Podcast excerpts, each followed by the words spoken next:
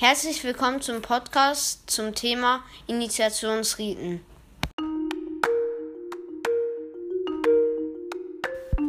Initiation ist die Aufnahme eines Neulings in eine Gemeinschaft, sowohl bei Naturvölkern, aber auch in unserem Kulturkreis, insbesondere die Einführung von Jugendlichen in den Kreis der Männer und Frauen.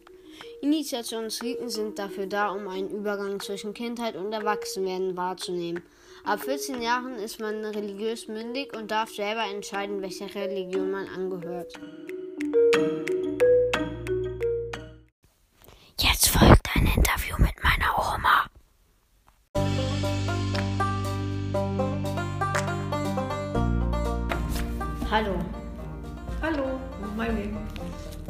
Meine erste Frage, die ich vorbereitet habe, ist, was ist der Unterschied zwischen Initiationsriten früher zu heute?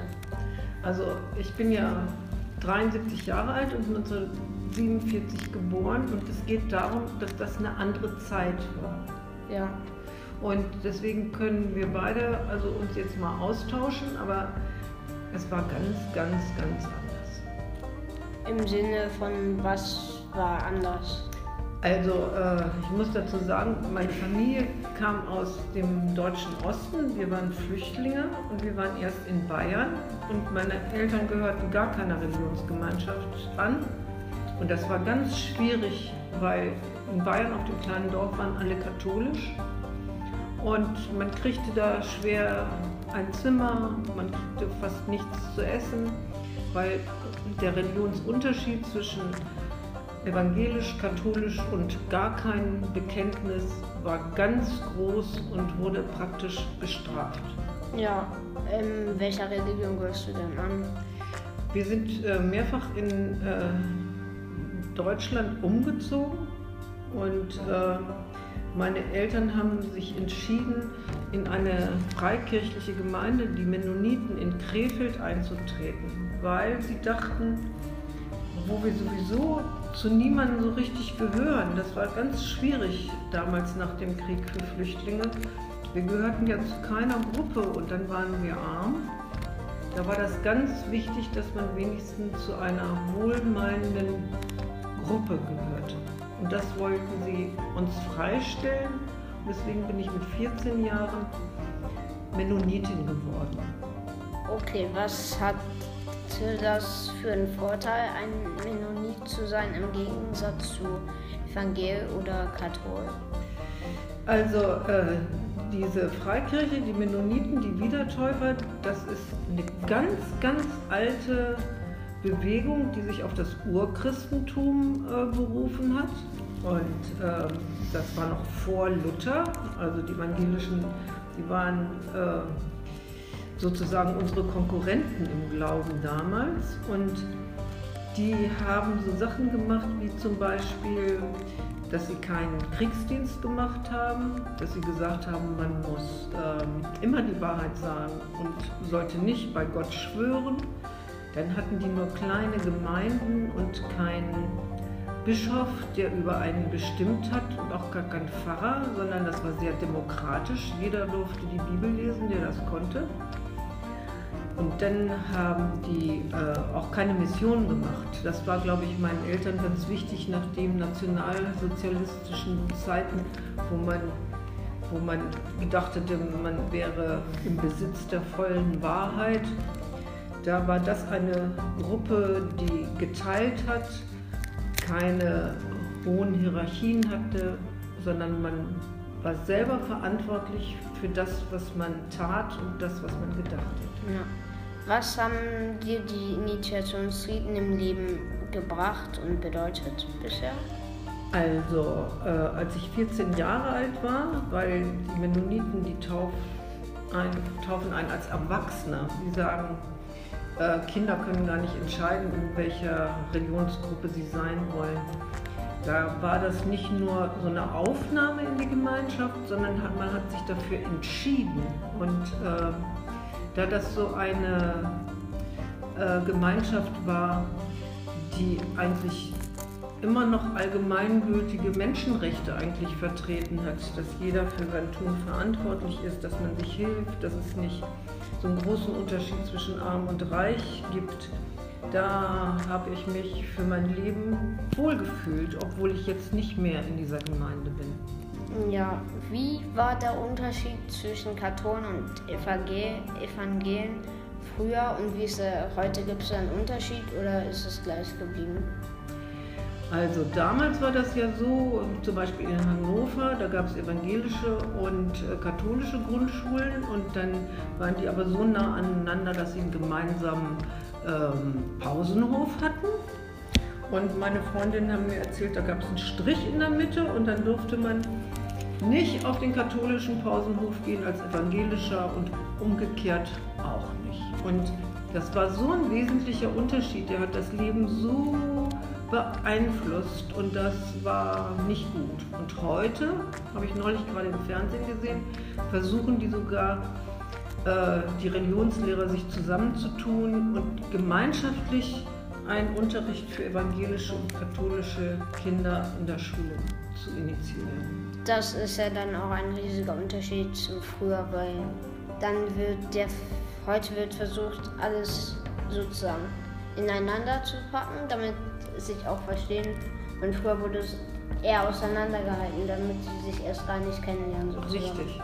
Und äh, äh, bei der Konfirmation war das zwar toll, dass man in die Gemeinschaft der Erwachsenen aufgenommen wurde, aber das war eben nicht überall so, dass man dann ein ganz toleranter, toleranter Mitmensch wurde, sondern einem fielen dann die Unterschiede oft nochmal extra auf.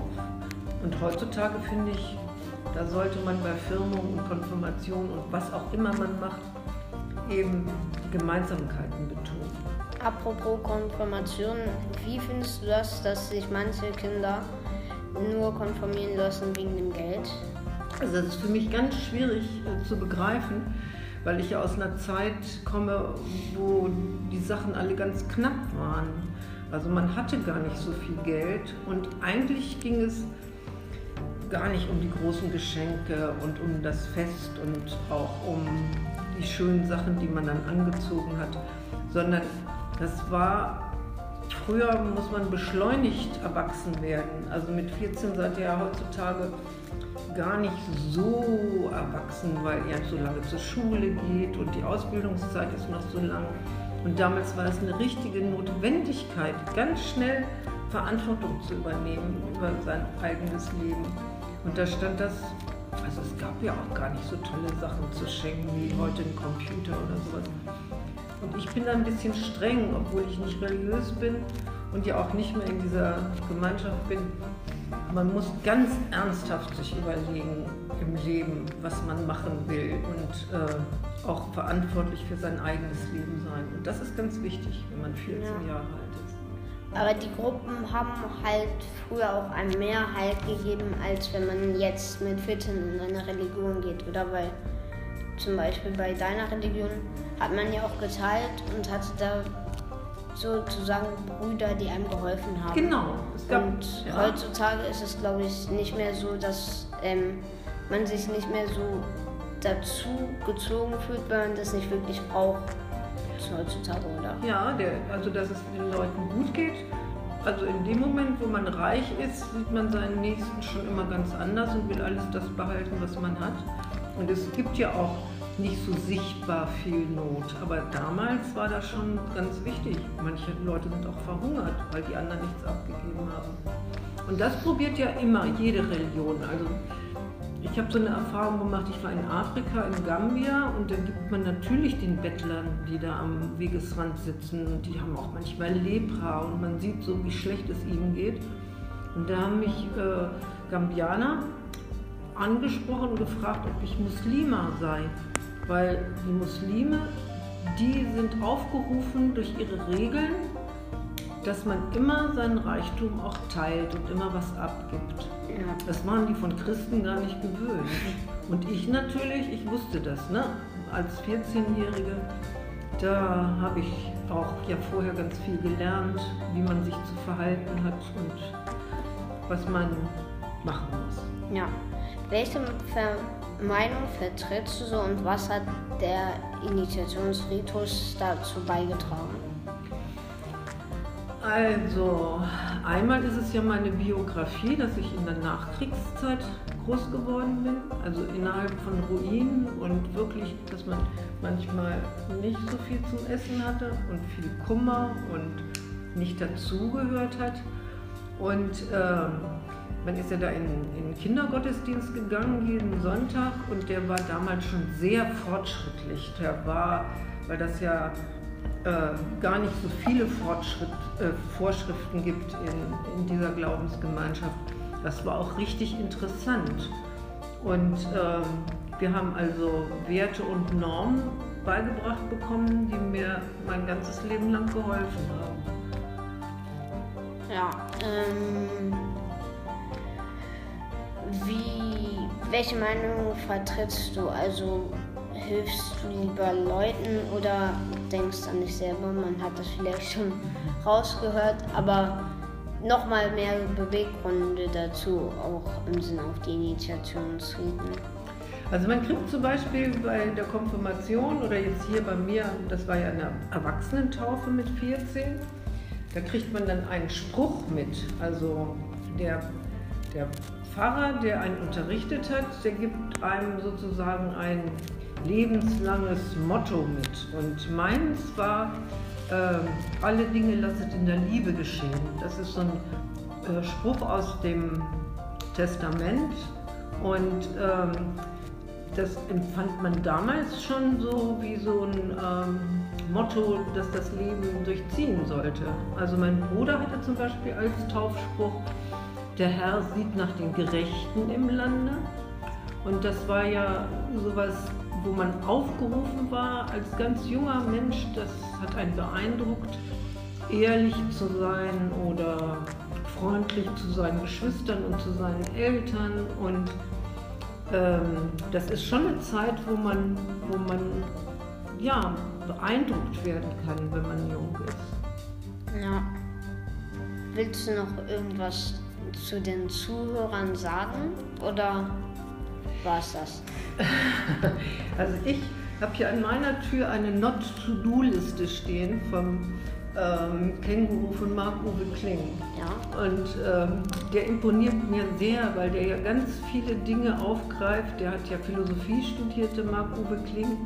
Und an dem kann man sich richtig ein Beispiel nehmen. Der hat zum Beispiel äh, gesagt, äh, wenn jemand ganz traurig und krank ist, dann sollte man auf keinen Fall hingehen und sagen, ach, ich habe auch schon mal äh, Fußpilz gehabt oder mir einen Finger gebrochen und dann darüber hingehen, sondern man muss auf Leute eingehen. Und ich glaube zum Beispiel, dass das so was ist, haben früher auch die Lehrer uns was beigebracht, äh, sogar die Lateinlehrer, die sich ja auf Sachen berufen, die vor 2000 Jahren gewesen sind. Und da hieß es auch zum Beispiel bei Ovid, also Freund, wenn in glücklicher Stunde aufjauchzt dein Herz und Sinn, setz nie dich mit lachendem Munde zu einem Weinenden hin.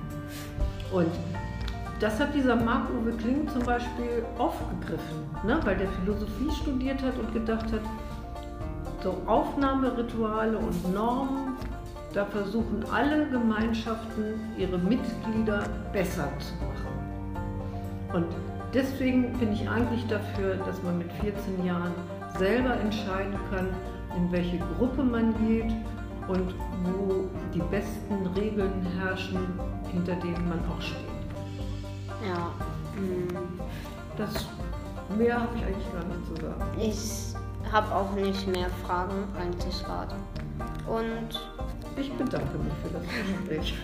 Gerne. Okay. Okay, tschüss.